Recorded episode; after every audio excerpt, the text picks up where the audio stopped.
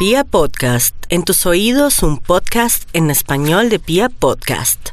Profe, seguimos con Escorpión, ¿cierto? Scorpion. Scorpion. Scorpion. propio de personas extremistas, radicales, intensas, voluntariosas, apasionadas y cada cosa se la toman como si esa fuera la última. ¿Cómo? Les toca tener mucho cuidado con los resentimientos y con las cargas emocionales, Oiga, pretenden Scott. vivir por allá en el pasado, así que lo importante es que digan ya pasé la página de lo que ocurrió y estoy mirando hacia el mañana con una mejor actitud. Júpiter, el astro de la prosperidad, entra en el eje de las finanzas, así que es el año de la riqueza, de la abundancia, de la prosperidad. Pueden tener ganancias ocasionales, pueden distribuir riquezas y ser fuente de prosperidad para mucha gente. Todo lo que hagan desde el punto de vista económico, una maravilla ese ciclo.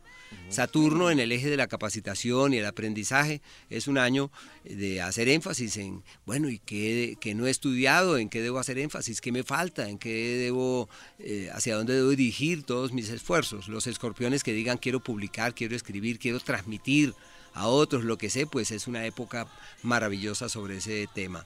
La relación con familiares generalmente para los escorpiones lleva en su seno algunas complejidades y este es el tiempo donde logran aclarar cuál es su posición con los hermanos específicamente y también están ante un escenario decisivo para aclarar si viven aquí o si se trasladan.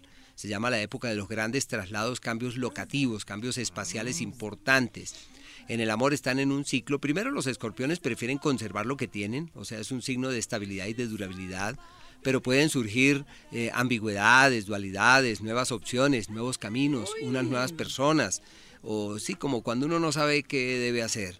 En el área de la salud se les acaba un ciclo de siete años de un estrés muy alto y hubo unas eh, intranquilidades laborales y situaciones de salud eh, también por las mismas, altos niveles de estrés, eh, tendencia para eh, como operaciones en estos años anteriores, eso ya desaparece y entran en la época de legalizar todo lo que tienen pendiente, de firmar papeles, documentos, de afincar lazos con otros y de sus meses, el mes exitoso abarca de fines del mes de julio y todo el mes de agosto hasta el primero de septiembre, que es la época próspera, la época de la abundancia, del crecimiento. Y aquel en donde requieren de cierta mesura abarca del primero de septiembre y llega más o menos hasta el 23 de octubre, como aquel tiempo en donde las cosas no caminan con la facilidad ni la rapidez que esperan. Mesura durante ese margen de tiempo.